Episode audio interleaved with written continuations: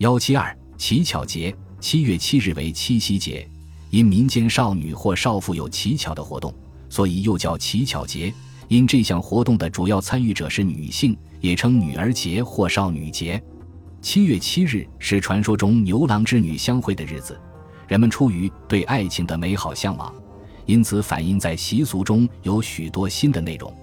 宋代的乞巧节的内容非常丰富。主要有乞巧和供奉摩喉罗等内容。节日习俗不论是北宋汴京或南宋杭州，大致相同。首先是出现民间乞巧市，专卖乞巧物。从七月一日起，乞巧市就车水马龙，人声鼎沸，热闹非凡。到了乞巧节前夕，乞巧市人数更多，以致出现车马迎市，罗旗满街。玄蛇未开荷花，取完一时，提携而归。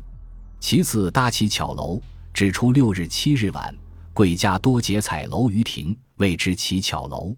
铺陈摩诃勒、花瓜、酒制、笔砚、针线，或儿童采诗，女郎成巧，焚香列拜，谓之乞巧。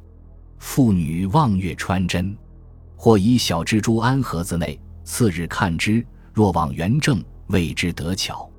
再次，宫中、富家及一般的诗书都要造食物以追培，有的以黄蜡制成符砚、鸳鸯、鲑鱼之类，绘上颜色，称为水上符；有在小木板上覆土，种宿生苗，再在上面制作小木屋、花木，点缀成村落，里有农家人物形象，称为古板；有在瓜上刻花纹，称为花瓜；有用油、面、糖、蜜做成的各种各样的笑靥，称为果实花样。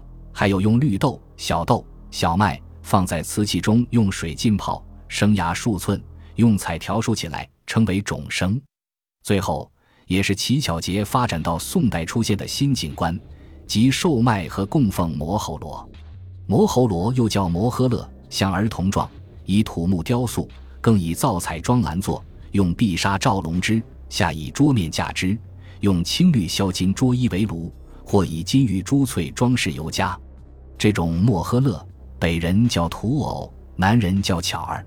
乞巧节时，市井儿童手执新荷叶，笑磨喉罗之状。到南宋，不论宫廷或民间，都喜爱此物。七夕前，修内私立进磨喉罗石镯，每镯三十枚，大者高至三尺，或用象牙雕镂，或用龙涎佛手香制造，悉用铝金珠翠。此外，人们还用红螯鸡果实实心果品互相馈送，宫中也用水密木瓜制成鹊桥仙故事等等。本集播放完毕，感谢您的收听，喜欢请订阅加关注，主页有更多精彩内容。